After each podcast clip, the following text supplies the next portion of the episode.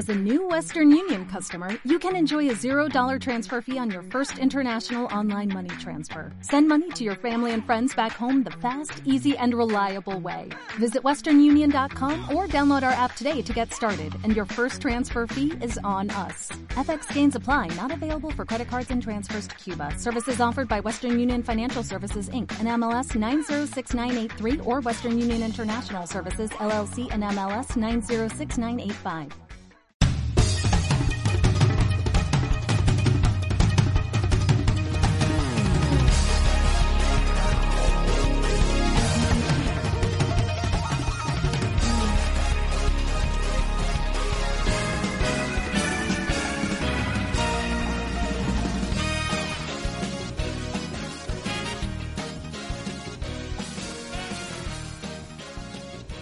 Hola a todos, bienvenidos a este nuestro primer podcast en que vamos a estar hablando con la gente de la comunidad de Colombia acerca de temas muy chéveres relacionados con el desarrollo. Eh, la idea es que entre menos nos conozcamos va a ser mejor porque vamos a dar la oportunidad pues a todas las personas que tengan voz en lo que vamos a estar discutiendo pues a lo largo de estos, esta serie de podcasts que vamos a comenzar hoy. Para arrancar todos los programas, como ninguno nos conocemos y esa es la idea, cada uno va a arrancar haciendo una corta presentación y importante, el día de hoy vamos a estar hablando sobre cómo configuramos nuestros ambientes de trabajo a la hora de desarrollar código. Entonces, arranco yo. Mi nombre es Cristian Márquez, trabajo de forma remota para arc.dev. En este momento estoy en Canadá y pues básicamente trabajo con JavaScript, eh, Visual Studio Code y todo ese tipo de cosas. Yo soy Lane Granados, Trabajo como ingeniera backend en la fábrica de Colpatria en Bogotá, que principalmente uso Java. Hago a veces par cositas en Angular, entonces básicamente mi entorno de desarrollo gira eh, alrededor de Java. Mi nombre es Andrés Villegas, trabajo para Microsoft en Canadá, específicamente en Vancouver. Principalmente en este momento estoy trabajando con C Sharp y C++. Y digamos que mi ambiente también gira en torno a esas dos tecnologías, pero ah, en los años he usado muchas otras tecnologías y usualmente he usado Windows para desarrollar. Bueno, hola, soy Mario, eh, soy desarrollador backend, trabajo por una empresa que se llama Bydrake, trabajo desde la ciudad de Barranquilla, de forma remota, eh, principalmente con Java, Kotlin, Groovy, a veces JavaScript, a veces C Sharp, a veces uh, un poquito de C, pero bueno, en general, el entorno del JVM.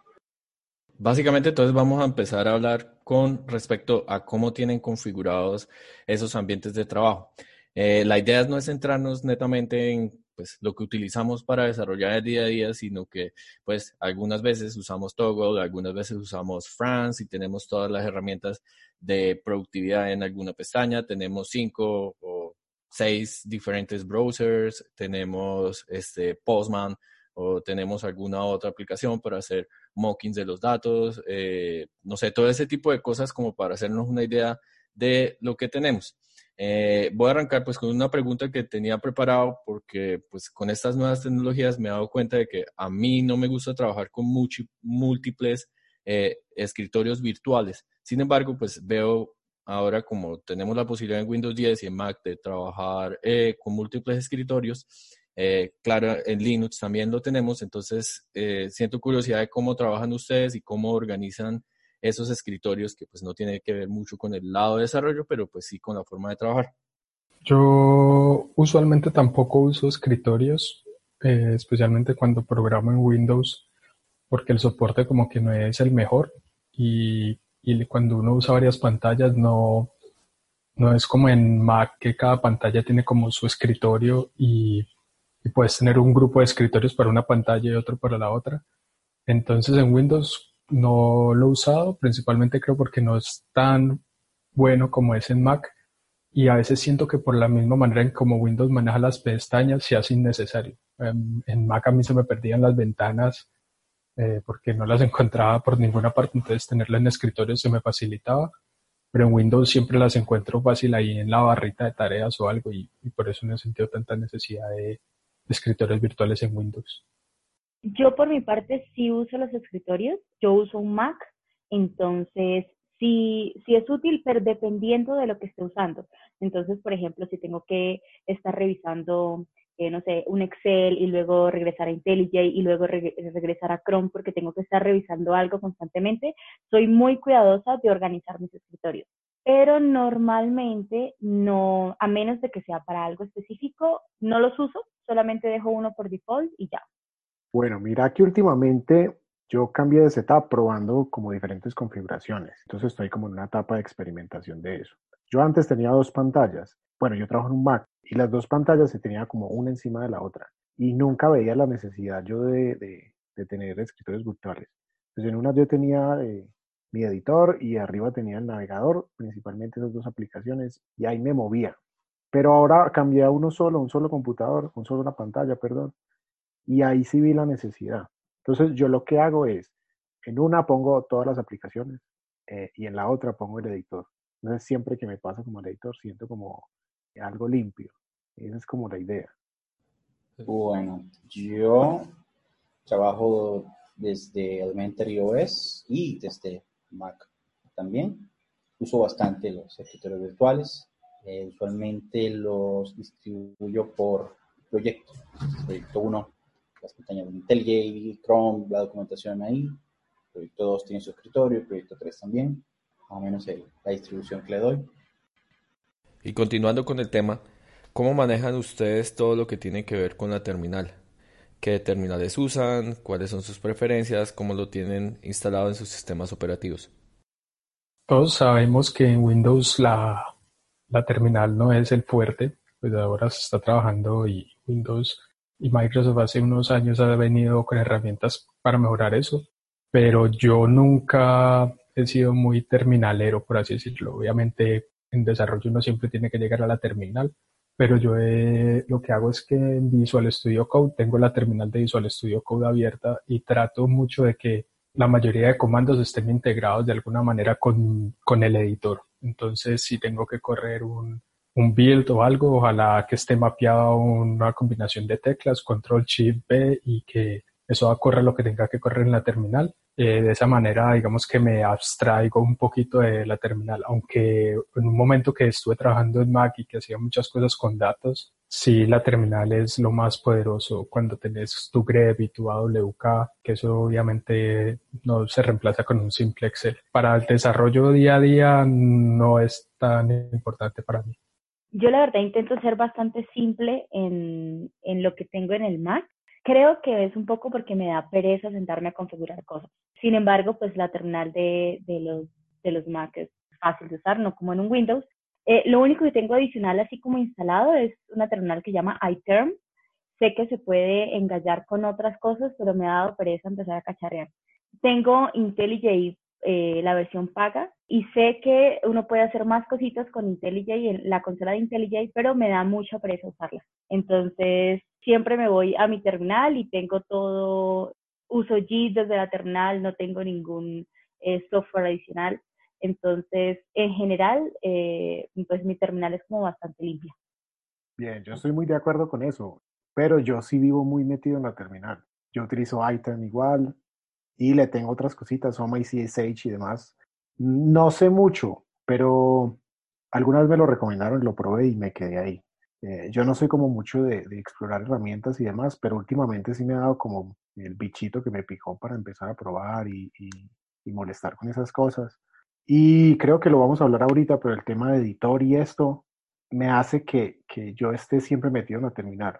Entonces, como lo mencioné ahorita, básicamente yo trabajo con dos herramientas, que es terminal y el navegador. Bueno, en mi caso, pues Elementary OS tiene una terminal que sirve para todo, no, no he sentido necesidad de cambiarla, pero la de IntelliJ me gusta que me guarda pues, historia por proyecto, entonces todo lo que tenga que ver con levantar un Docker y, o hacer un push a un branch, pues pasa por IntelliJ. Todo lo demás y la propia terminal del sistema. ¿Hay alguna preferencia con respecto a Bash o ZSH? O, es decir, yo acabo de descubrir básicamente ZSH y vi que puedo super tunear mi consola. En este momento yo la estoy utilizando a lo que marca ZSH. No sé si no sé, o les gusta utilizar BIM. Por ejemplo, yo ya no puedo vivir sin codear utilizando BIM. No sé cómo les va a ustedes. De acuerdo, sí. Yo entré en ese mundo hace poco y, y como que me cambió el cerebro. ya no puedo vivir sin esa vaina. Yo, yo tampoco podía vivir sin BIM, pero en Visual Studio Code eh, hay una extensión para BIM que es muy buena. Yo ya me cambié a Visual Studio Code, pero sigo usando todos los eh, bindings de BIM porque es lo mejor para productividad y, después de que uno los tiene ya, no solo piensa en DDY, 3J y así. Es como la cuando estoy codeando. Pienso en esas letras a toda hora. Yo no, nunca he tocado BIM, más allá de querer escapar. eh, yo tampoco, yo, yo tampoco, yo, yo también le huyo. Nano for life. Andrés, Andrés, yo tengo una pregunta para Andrés. ¿Por qué llegó a la conclusión que le funcionaba mejor el, el VS Code con los, los bindings de, de BIM y no BIM en sí? Primero porque como BIM naturalmente es, está en la terminal eh, y pues Windows no tiene ese poder de la terminal, ¿cierto? Digamos, Windows uno puede hacer cosas para tener terminales mejores y tal, pero por defecto no es la mejor. Y yo no soy mucho de tunear cosas.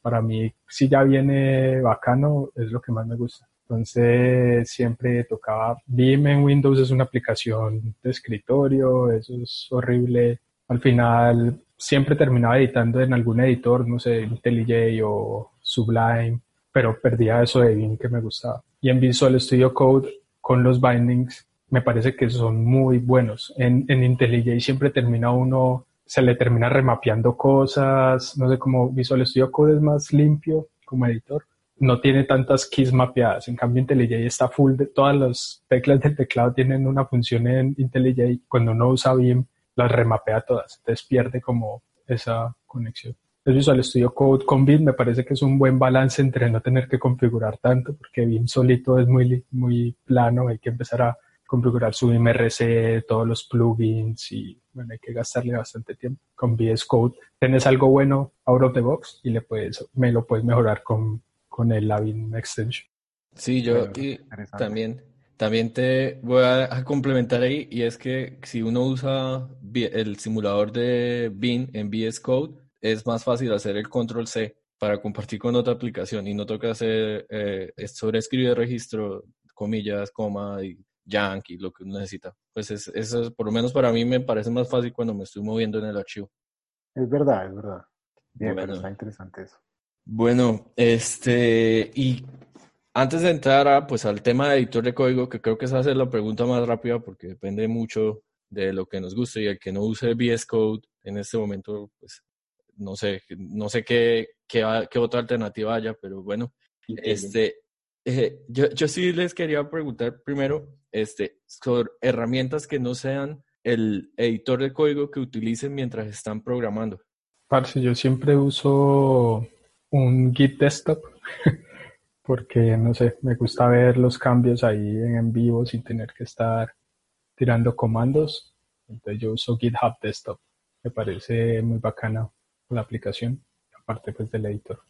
Pues en mi caso, IntelliJ tiene su propio eh, cliente de Git ah, y también tiene integración para base de datos y demás, crear consulticas. Así que, no sé, siento que lo uso por completo. Yo uso igual, yo soy IntelliJ Lover, entonces herramientas adicionales necesarias no necesito, no, pues no tengo. Postman sí es muy útil para cuando quiero probar mis, mis servicios. Uso eh, un, esto, es como, sí, es una, una herramienta, una, una aplicación que se llama Kitematic, que tiene como contenedores de Docker para levantar un contenedor de mi base de datos y ya, Creo que adicional a eso no tengo ninguna otra aplicación de desarrollo diferente al editor. Bien, sí, yo soy muy, muy simple. Yo utilizo la terminal y a veces Postman cuando estoy desarrollando APIs y, no más. Y Chrome, obviamente. Pues a, a, modo de resumen, yo utilizo Brave, utilizo una aplicación para manejar los ventiladores del Mac porque eso se calienta muchísimo y me molesta. Entonces los pongo a, toda máquina y así nunca se me calienta la máquina. Uso Evernote. Como no me gustan los escritorios, pues tengo que partir la pantalla por la mitad, entonces uso una aplicación para mover las pantallas de un lado a otro que se llama Spectacle y antes utilizaba algo para pasarle al iPad la pantalla y pues poder tener dos pantallas. Pero entonces ninguno utiliza Netflix o no sé, YouTube en una pantalla aparte o algo así mientras están trabajando, todo es muy enfocado. Vamos a un ambiente de desarrollo bastante enfocado en herramientas de desarrollar y no en cómo perder el tiempo un rato. ah, bueno, pero es, es otra historia. es, otra... Sí, porque sí, tú nos dijiste herramientas para desarrollar que no sean el editor. Yo, eh, bueno, no, Netflix no me podría concentrar en el trabajo. Yo tengo Apple Music, entonces uso iTunes pues, para escuchar música. Eh, YouTube, a veces de pronto quiero poner algún, no sé, me gustan mucho las charlas del BWA, entonces o las pongo o pongo algún, no sé, video, pero algo que intente no desconcentrarme tanto. Pero en general, de ocio, iTunes. Yo, yo, pues yo no veo videos mientras trabajo porque me gusta concentrarme cuando los veo, pero siempre pongo música Spotify, eh, algo sin letra, porque también si tiene letra me, me, puedes concentrar. Uso Firefox siempre, entonces uso Firefox y tengo un Twitter abierto y, y en alguna pestaña pronto está Colombia de a veces y por eso hablo tanto por ahí. sí. sí. Sí, yo opino igual. Yo pongo mucha música, a veces la letra me desconcentra, a veces no, no sé, cómo depende del día. Eh, las pausas activas pongo YouTube pero sí he tratado de ver, o de ver no, de poner video de fondo o un podcast de fondo y no puedo, no puedo. O hago una cosa o hago la otra, pero no me funciona. Yo usualmente tengo, bueno, YouTube ahí minimizado en Firefox, el Slack, pues como uso en el trabajo, de paso tengo ahí el, el abierto para perder el tiempo. Y sí, música, justamente. La verdad, que los que ven Netflix eh, mientras trabajan, máster, no sé cómo hacen, que me digan en secreto. No, pues bueno, el secreto es poner la rosa de Guadalupe o algo así que uno tenga que poner cuidado. no, por Dios. Hablemos también ahora un poco con respecto a los editores de texto. Eso yo creo que es uno de los temas que todos vamos a responder de alguna forma diferente porque manejamos de cierta forma una tecnología eh, diferente, pero pues por lo menos ya hemos escuchado con respecto a IntelliJ y parece que es como la solución a todos los problemas en este momento. Entonces, ¿qué pueden decir de los editores de texto? Para mí, entre más simple sea el editor, mejor. Y porque no me gusta que todo lo haga una sola cosa, especialmente porque siento que las herramientas que hacen muchas cosas termina faltándole en alguna cosita. Entonces, no sé, si es un editor, me gusta que edite bien, que lo pueda conectar con un, un servidor de lenguaje, language server que me que me pues, autocompletar y, y, me mire los errores y que pueda tirar los builds y etcétera. También en editor me gusta que pueda customizar el, muy bien el, el esquema de colores, especialmente porque no me gustan los esquemas de colores. Entonces lo que hago es ponerlo lo más minimalista posible casi siempre un fondo medio gris con letras negras y algunos colores para hacer highlight de las constantes y ya. Eso lo, lo hice porque hace años me vi una charla de un man que decía que si uno le pone color a todo, no le está poniendo color a nada, ¿no? Uno le pone color a las cosas importantes y termina es con todo coloreado, entonces eh, termina perdiendo esas cosas importantes.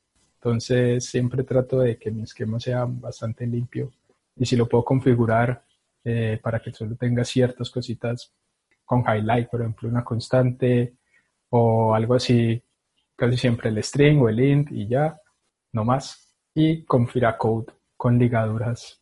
Entonces, si el editor no me deja ponerle Firacode con ligaduras, no, no puedo usarlo. No, yo parece que estamos en espectros opuestos. yo soy muy fan de que pues, mi entorno integrado de desarrollo sea un entorno integrado. Que vaya a hacer las cosas que yo espero que haga. Porque cuando he probado con editores sencillos, llenarlos de plugins, estoy yo haciendo la labor de armar un IDE. Qué pereza. Eh, la verdad es que la integración permite hacer cosas muy interesantes. Por ejemplo, tener yo un string en Java y decirle, mira, este string es un SQL que corresponde a esta conexión de base de datos, auto, autocomplétame con esto y coloreámelo como en SQL. Cosas así, pues es un poco más complicado de hacer con un editor de texto normal, lleno de plugins. Y respecto a colores y demás, bueno, no, no, tampoco me gusta así picobras de colores, pero, pero sí un poco de color. Y respecto a la fuente, no, no, yo Firacode no pude con, con ligaduras, no me batea, no sé. Como me rompe el, el, monospacio de la, de la fuente, se, se, me ve rarísimo, la verdad. Eso y que, no sé, no estoy acostumbrado. Yo soy eh. más de Adobe, Adobe Source Code.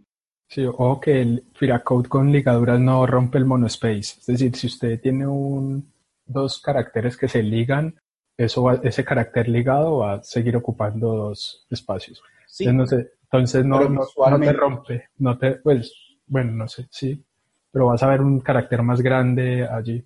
Entonces, pues sí, visualmente de pronto, pero como tal están ahí y no te va a romper nada de, de que se haga más corto el código, más largo. Eh, con respecto a los colores en el editor, bueno, yo uso IntelliJ y yo tengo un problema porque a todo el mundo le encanta cambiar el color de su editor a negro. Y yo las veces que lo he intentado, porque creo que se ve muy cool, me da dolor de cabeza, siento que no encuentro las cosas. Entonces, mi IntelliJ es blanquito. Entre más clarito sea, mejor. No le cambio ni fuentes, nada. Yo lo tengo bastante simple. Y sí noto el cambio cuando tengo que hacer cosas en, de Angular. No hago muchas cosas, hago cosas sencillas. Uso Visual Studio Code y el por defecto de él es negro.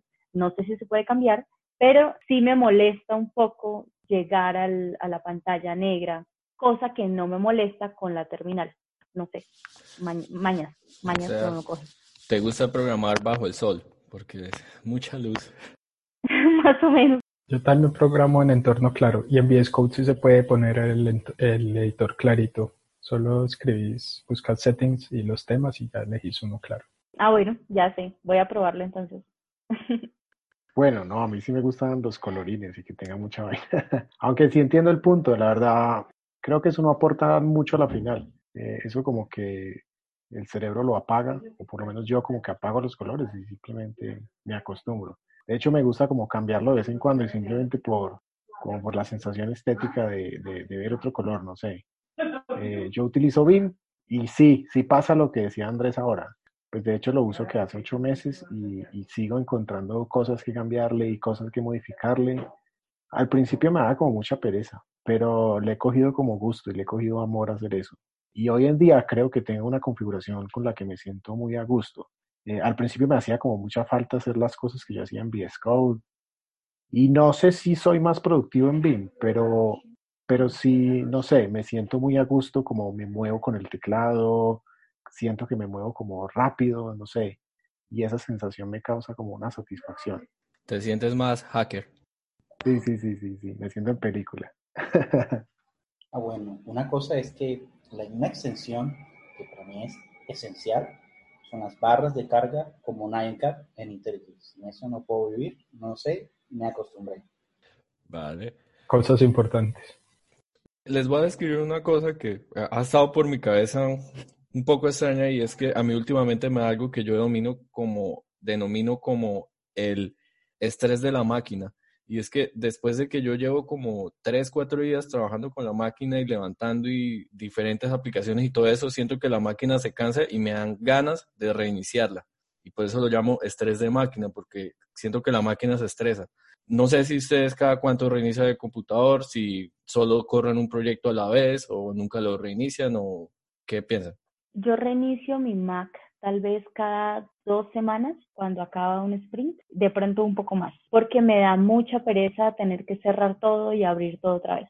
Normalmente tengo mil pantallas, eh, mil aplicaciones abiertas, mil tabs en Chrome, entonces me da mucha pereza. Y, cosas que abro y digo, ay, luego lo leo. Y se queda ahí, se queda ahí, me da, ni, ni lo guardo ni hago nada. Entonces, rara vez reinicio mi computador y rara vez se cuelga. Aún con todo abierto y a veces corriendo un montón de microservicios en IntelliJ, aun cuando IntelliJ es súper pesado y come RAM cosa de loco. Entonces, no, yo ese estrés en mi Mac no lo siento. Yo apago mi computador todos los días, a pesar de que en el trabajo tengo una máquina que tiene como 128 GB de RAM. Para mí es importante todos los días llegar a una máquina en blanco que pueda arrancar todo de cero y que todo esté limpio. Eh, también creo que puede ser costumbre porque, digamos, siempre tuve una máquina que no es muy potente, que es la que estoy ahora. Es una máquina con dos nucleecitos, entonces siempre siento que es importante mantener la máquina lo más limpia posible, por eso siempre la apago. Y eso me sirve para también optimizar la forma en que, por ejemplo, si una aplicación que estoy desarrollando tiene muchos microservicios y me demoro una hora subiéndolos todos para empezar a desarrollar, de pronto pensar en cómo mejoro una herramienta o cómo, qué herramientas uso para que eso se me suba automáticamente un, un Docker Compose o alguna cosa así para que sea más rápido. Pero para mí es importante apagar la máquina todos los días. Totalmente de acuerdo. Apago, apago todas las noches, aprendo todas las mañanas. Sí, sí, bueno, en mi caso, porque pues, tengo una Mac más o menos normalita, así que tampoco puedo ponerla a hacer mucho. La única excepción es si siento que paré en medio de algo que requiere mucho contexto, me da pereza volver a abrir todo como estaba, pero generalmente sí, se apaga en la noche. Yo igual, siempre la apago, pero creo que es más un tema de que soy como medio obsesivo compulsivo. Eh, donde la dejé prendida ahí me da como, no sé, me da como algo. Tengo que ir a apagarla. y bueno, eh, con respecto de podcast y este tipo de cosas que estuvimos hablando cuando hablamos un poco de las otras cosas que colocamos, ¿tienen alguna recomendación de cosas por escuchar durante el trabajo? Por ejemplo, hablaban de programas o videos que, tiene, que no tienen letra para concentrarse. No sé si utilizan la música de World of Warcraft, por ejemplo, es algo que me gusta colocar. O yo corro algunos podcasts relacionados con tecnología, en especial para practicar el tema del inglés. Entonces, no sé qué recomiendan a, respecto de eso. Bueno, si estoy trabajando en algo, yo prefiero poner solo música sin letra Usualmente pongo música de videojuegos, me gusta mucho la música de Zelda, la pongo de fondo, o alguna música sin letra. Ahora último está de moda el chill hop, jazz, study, toda esa vuelta larguísima. Les pongo eso, es como un hip hop ahí como con saxofones y cosas. Y cuando no estoy trabajando mucho y pongo un podcast, me gusta escuchar podcasts de, de tecnologías que pues que me gustaría aprender. Entonces, eh, no sé, un podcast sobre Clojure. Eh, me gustan bastante porque es un, como una comunidad que se ha enfocado mucho en el diseño de software. Entonces siempre los temas son alrededor del diseño. O un podcast sobre Elixir. Entonces Elixir se enfoca mucho en, en sistemas distribuidos, así sea el lenguaje como tal, los podcasts siempre son sobre sistemas distribuidos, los por el estilo, entonces ahí uno aprende otra cosita. Eh, me gusta escuchar Elixir o Clojure o Rust, que son como los tres lenguajes que estoy estudiando por mi cuenta o que iba a conferencias y me llaman la atención. En realidad depende de mi estado de ánimo y de lo que esté haciendo. Si estoy haciendo de pronto algo muy manual que requiere, que no requiere tanta concentración, puedo escuchar algún podcast, incluso pongo música y me pongo a cantar en el puesto, cosas así. Pero si necesito estar muy concentrada y estoy haciendo algo que requiere mi total atención, o quito la música o tengo unas playlists, una que es como de música de Disney, solo acústica, o unos covers de solo piano y solo saxofón. Me gustan bastante. Pero pues depende, depende de lo que necesite hacer y de qué tan animada esté. Sí, yo pongo de todo, me voy cambiando como según el, el estado de ánimo. Eh, a veces una música me cansa y cambio de otro género, no sé.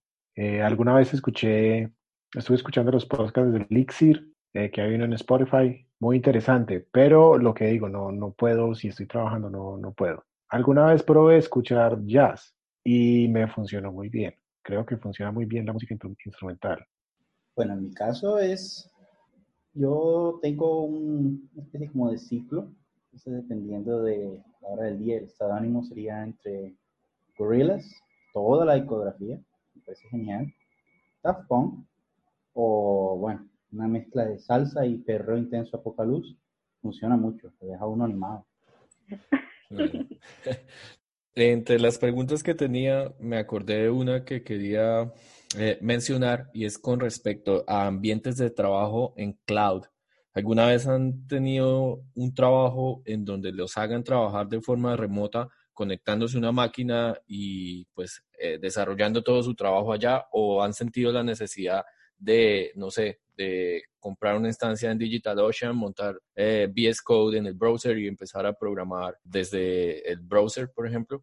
A mí nunca me ha tocado ni he sentido esa necesidad y espero que no la sienta porque algo me dice que es súper incómodo.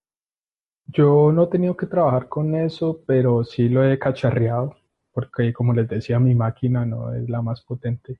Y he encontrado herramientas. Hay una que, pues, de Microsoft que se llama Visual Studio Online, que básicamente te crea un ambiente remoto y con Visual Studio Code te puedes conectar a ese ambiente. es casi como si estuvieses local. Eh, es muy cómodo, es muy bacano. Y por ejemplo, cuando uno está en Windows, si uno sabe que sus servidores están en Linux, es bacano porque el, código está más cerca como se va a, ejecutar día a día. Hay otra que se llamaba, ¿cómo era? Star Blitz, bueno, algo así, que también era como un Visual Studio Online que funcionaba bastante bien y te corría, por ejemplo, aplicaciones Angular o React, las veías ahí en vivo, era, era bacano. No, yo lo más cercano que estaba algo así es, eh, alguna vez hice un curso de Data Science y utilizamos Google Colab, eh, que es parecido como los Jupyter Notebooks, pero eh, Google le pone un ambiente con GPUs y demás. Es chévere, pero no sé. Bueno, aunque el Jupyter, el Jupyter Notebooks son muy similares, igual eh, como en aplicación web, me parecía que eran como un poco más intuitivos que el Google Colab. Pero me parece que igual es una herramienta muy interesante. Bueno, yo tengo una historia en eso. A mí siempre me han buscado para los chicharrones, las empanadas. Y hace unos años, eh, en la empresa donde estaba, tenían un cliente que quería que programara en su servidor. Pero su servidor era un Windows Server 2000, algo. Era como Windows 7, pero server. Entonces tenía que todas las mañanas acceder por RDP a su servidor, abrir eh, un NetBeans viejísimo, trabajar con Java 5. No se lo recomiendo a nadie. Eso fue una tortura. sí. Y bueno, Paranoico, ¿no? Bastante. Bueno, de pronto no quería que se le robaran el código o algo así. Una, recuerdo una vez que en una empresa donde yo trabajaba cuando, nos daban permiso de trabajar remoto. Y, y, el permiso de trabajar remoto es que había que conectarse con el, con el software este de, de compartir escritorio a la máquina que había ya del trabajo y ahí abrir el, Eclipse y esa vaina y programar ahí. Eso era terrible. Pues, mira que acá en, Microsoft pasa algo similar, sino que te toca. Yo, uno puede conectarse como uno quiera hacer su trabajo, pero el código de Windows son 300 gigas. Entonces, bajar eso en la máquina de uno es casi que imposible. Uno le toca sí o sí conectarse a la máquina de forma remota, pero la herramienta que usan, no sé si es por la velocidad del Internet, porque está optimizada de alguna manera, es muy transparente. O sea, yo simplemente me conecto y ya tengo la pantalla como si tuviese una pantalla más conectada a ese escritorio y ya, a través de mi computadora. Entonces me parece que es bacano. No, no había pensado que eso también era como de ambiente remoto, pero sí. Igual también la cercanía, pues los servidores seguro están muy cerca de donde estás, entonces la latencia es menor que trabajar desde Sudamérica y conectarnos a servidores de Norteamérica y bueno, lo que trata. Bueno, y finalmente ya para ir cerrando, lo que estamos hablando acá es desde su punto de vista, ustedes cada cuánto creen que se deban cambiar las máquinas que estamos trabajando todo el tiempo, es decir, esas máquinas que nosotros les dedicamos todo el día a estar trabajando con ellas y que pues claramente su uso es muy superior que a los computadores de uso personal que tenemos eh, en la casa. ¿Qué, ¿Qué, creen ustedes? Cada vez que se dañen. Pero yo no he sentido necesidad de cambiar la mía, ya tiene como cuatro años. Todavía va bien, en su momento no era la gama más alta, o sea que se pueden imaginar. Yo creo que para desarrollo, a menos de que uno esté haciendo algo muy heavy o que sea muy gráfico, que le pueda consumir mucha RAM, no tampoco necesita el, el ultra computador. Hay gente que compra uno con la 2080 Ti, 60 núcleos, un montón de teras de RAM y pues un desarrollo para un editor y una base de datos y bueno, no, a veces no es tan necesario. Para Chrome. Chrome, sí, bueno, yo uso Firefox, por eso es que todavía funciona mi máquina. Bueno, yo en realidad no sabría cada cuánto. Yo tengo, el, el Mac personal que tengo es un Mac viejito, es un Mac del 2011, si no estoy mal. Con él terminé el pregrado, con él hice una especialización y hoy en día funciona. No, obviamente no es tan rápido, pero funciona y funciona bien. Ahí he hecho un par de cosas personales, un par de proyectos personales. El Mac de la oficina tiene, ese sí es nuevo, es un Mac del 2010, bueno, relativamente nuevo, del 2018. Tiene dos años larguitos, lo que tiene conmigo, y sigue para mí, desde mi perspectiva, porque uno nota el cambio, él sigue funcionando perfecto. No sé, en general, los Mac a mí me parece que son muy buenos. Antes del Mac que tengo ahorita, tuve un Dell y él llegó a un punto donde era imposible, eh, en aquel momento usaba NetBeans, era imposible abrir NetBeans porque se demoraba toda la vida, solo con NetBeans. Entonces, bueno, no sé, eso, ya depende del, del, del, computador y las especificaciones que tenga el computador específico. Yo creo que uno lo va sintiendo. No sé, él en el tiempo eh, uno empieza a ver que ya no funciona tan bien con lo que uno hace. No sé, alguna vez me tocó desarrollar algo en, eh, el, emulador este de Android y ahí fue casi como una necesidad buscar otro, otra herramienta. Entonces yo creo que el tiempo le va diciendo a uno, eh, si yo no pudiera cambiar nunca, no cambiaría nunca, yo creo, me apego mucho como cómo se ven las cosas, como, no sé, cualquier detalle del teclado lo siento, no sé, me parece eh, difícil los cambios a veces. Pues sonará proselitismo de sistemas operativos, pero cuando el computador se me ha puesto lento es porque tiene Windows o macOS. De resto, nunca he sentido que el sistema se ponga lento, con el tiempo, que arranque más lento, nada de eso. Y bueno, siempre he trabajado eh, remoto, así que, por ejemplo, el computador me lo da la empresa.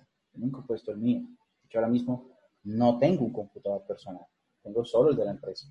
Mira que yo no, he necesitado formatear mi computador nunca, el actual. Solo le tengo instalado Windows. No sé si Windows ha mejorado o ha empeorado, pero antes sí formateaba más. Ahora con este no, no he tenido que formatear como en cuatro años o tres años, no sé. Yo sufría mucho era cuando, cuando tenía Ubuntu y, y le hacía uno upgrade de un major release. Uf, siempre dañaba cosas. Eh, esa es una de las cosas que no extraño de usar Ubuntu, por lo menos.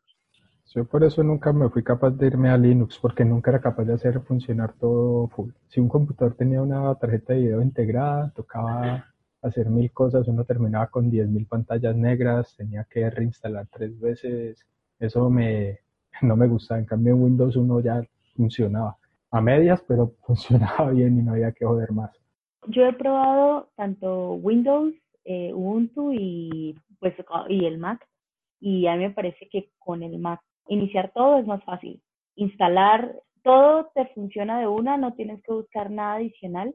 Me, parece que todo aquí es más fácil y sí, bueno, instalar el sistema operativo desde cero en, en un Mac casi que nunca es necesario, a menos de que se dañe algo. Y, y también concuerdo con que sí, con el tiempo uno va notando cómo ciertas cosas son más lentas, es más, cómo se deteriora, pero pues al fin y al cabo las máquinas se tienen que deteriorar por más del sistema operativo. Sí, sí, estoy muy de acuerdo con esa apreciación. Eh, en mi experiencia ha sido lo mismo. Eh, me cansé de, estar reinstalando Ubuntu y de haciéndole parches y cosas, y bueno. Sí, digamos que Ubuntu es muy popular, pero no, no es necesariamente la más amigable al usuario. ¿Cuál recomienda, Mario? Elementary OS. Elementary. Elementary, ¿en qué está basado? ¿En, sí, en Ubuntu. Ah, bueno. lo que pasa es que Ubuntu no es solo drivers, es la configuración, el kernel, eh, la interfaz, todo. Y mucho de eso es bastante, no, no diría inestable, pero digamos que el, consumo es variable. Yo usando Ubuntu dentro del computador está más lento. Ah, eso es interesante. Yo recuerdo que hace muchos años yo probé Kubuntu, el de KDE, y esa vaina uno no le podía hacer nada mal porque el mismo pum se ponía negra la pantalla. Era súper delicado. ¿Pero en qué año? Uh, 2012, creo. yo, yo el año pasado instalé Manjaro en mi máquina. El performance era peor que en Windows, especialmente cuando uno corría Firefox. no sé por qué Firefox no me funcionaba igual que en Windows, me corría más lento los videos, me subían el uso de CPU al máximo, el computador parecía que fuera a estallar a toda hora. Me pasaba Windows y el computador se ponía frío ahí mismo. No sé si es un tema de que el computador está optimizado para Windows o era cosa mía o Yo creo saber por qué pasaría. ¿Por qué? ¿Por qué, Mario? El problema es que cuando uno tiene un computador con NVIDIA, NVIDIA no tiene drivers que tengan las librerías para usar la nueva, ¿cómo decirlo?, plataforma gráfica. Sí, servidor gráfico se llamaría, que es Wayland. Entonces, instituciones como Manjaro, como Archie y demás, viene con Wayland por defecto, porque Genome pide Wayland por defecto. Entonces, cuando uno nos instala así, eso inhabilita el renderizado por GPU. Entonces, queda todo por software, queda súper lento y no ayuda porque Genome la shell de Genome, como está escrito en JavaScript, así a lo largo de la historia ha sido una pelea gigante con problemas con recolección de basura y demás. Entonces sí, no, no, no ayuda. Es más como, no es tanto culpa de Linux, el kernel, sino culpa de NVIDIA no quiere adoptar un estándar que hay para eso. Entonces, ah, sufre el usuario. Pero sí, es muy común, esa experiencia es muy común. ¿Sabe Mario que alguna vez creo que me pasó con AMD? si mal no estoy. ¿Sí? Puede ser, pero tendría que ser tipo 2015. Eh, sí, sí, es muy viejo. Creo que era 2012. Puede ser. Sí, me pasó con una experiencia muy similar a lo que dice Andrés. Eh, yo ponía videos en, el navegador y, súper quedado, se calentaba. Y sí, me imaginé que tiene algo que ver con la gráfica, pero bueno, nunca le, nunca le ya ahora sí, para terminar, ¿ustedes cómo le hacen mantenimiento a la máquina? ¿Utilizan Clean My Mac o en el caso de Windows Advanced System Care o algo de ese estilo o no hacen nada de eso? Yo hace mucho no utilizo nada de eso. Yo creo que gracias a los SSD, no sé si eso quedó obsoleto o qué, pero no he sentido la necesidad. También desinstalé todo tipo de antivirus que tenía en Windows. Creo que el que viene por defecto ya es más que suficiente y para uno como usuario que conoce tecnología no es tan fácil pues caer en la trampa de un virus eh, online. Entonces, hace mucho que no hago mantenimiento bueno a la máquina, la verdad. Yo tampoco tengo ninguna app instalada para, para limpiar el Mac. Guardo mucho desorden en mi computador, entonces trato más bien como de cuando tengo tiempo y ya he terminado todo el sprint y y digamos que no tengo nada adicional que hacer, me pongo, borro cosas de papelera, eh, limpio los escritorios que siempre tienen screenshot y ese tipo de cosas. Pero alguna adicional, no. Sí, yo prefiero como todo muy manualito, evito mucho instalar cosas que no necesito entonces, por eso ahorita fui como enfático en que solo usaba la terminal y solo uso Chrome y bueno. Pero a veces toca, a veces toca. Y cuando me ha tocado, he usado Clean My Mac, sobre todo para quitar los que se pegan al inicio y no más. ¿Se pega al inicio? ¿Te refieres a las aplicaciones que abren al inicio? Ajá, sí. Pero eso se puede hacer directamente en la configuración, ¿no? Sí, sí, también. Pero bueno, Clean My Mac me salió ahí, lo usé y me gustó. Aunque no, ah, no soy como, no uso como muchas cosas de Clean My Mac bueno, en Linux eh, no, no, se acumula tanto. Eh, digamos que sistemas Debian, apt auto remove para borrar la caché de los paquetes instalados, ya, no necesita mucho. Creo que tuvimos una charla bastante interesante en lo que se refiere a las tecnologías más o menos que utilizamos. Incluso creo que valdría la pena que nos enfocáramos netamente a hablar de temas de transición entre Windows a Linux o en Linux a, Mac o Mac a Windows y ese tipo de cosas, porque creo que entre todos, pues e, e, en ese momento de la conversación fue cuando más activo estuvo la participación de todos. Entonces ya para cerrar el programa, este, no sé qué quieran decir con respecto al uso de aplicaciones y con respecto a cómo trabajan en el día a día. Bueno, por mi parte ya creo que lo dije todo. Pues hombre, yo quiero decir que a veces se arman como muchas polémicas por los gustos y las herramientas de las personas. Por ejemplo, una cliché que puede ser, ah, es que yo, uso BIM y ustedes no, no sé. Eh, y me parece que uno debería dejar eso a un lado. Cada quien tiene un proceso como muy personal en donde va descubriendo qué herramientas son útiles para uno y otras que no. Como vimos acá, yo creo que cada uno ha tenido esas elecciones personales eh, que les han servido y puede que alguien no esté de acuerdo o sí, pero a la final todos somos profesionales y todos nos ha ido bien, ¿cierto? Entonces yo creo que esa es como la reflexión. Es cierto y, y al final, independientemente de la configuración que cada uno tenga, cada uno hace que lo suyo funcione. Entonces, pues al final eso es lo importante. Sí, sí, muy de acuerdo. Sí, en líneas generales estoy de acuerdo. Sí. Verdad, lo único que me preocupa es por cómo funciona mi sistema. De los demás, ah, no, no mucho, la verdad. La única excepción es cuando, no sé, alguien me dice cosas como, hola, quiero programar con WPF y estoy en Mac. Así como, bueno, amigo, mira, mira que no es tan buena idea, ¿no? Pero más allá de eso, no. Muchas gracias por el tiempo. Para todas las personas que en algún momento nos lleguen a escuchar, pues espero nos escriban por el canal de Colombia Dep. Si no están invitados al canal, pues seguro conocen a alguien que sí está y las invitaciones las refrescan una vez al mes, entonces se pueden asegurar el spot ahí y todo este tipo de cosas las hablamos durante el día y pues para los que trabajamos remoto es una forma bastante buena de entretenimiento, estar conociendo los puntos de vista de los demás y utilizando este chat para eso. Eso es todo por ahora. Si todo sale bien, vamos a tener muchos más programas como este. Muchas gracias y hasta luego. Chao. Muchas gracias a todos. Chao, gracias. Gracias. Hasta luego.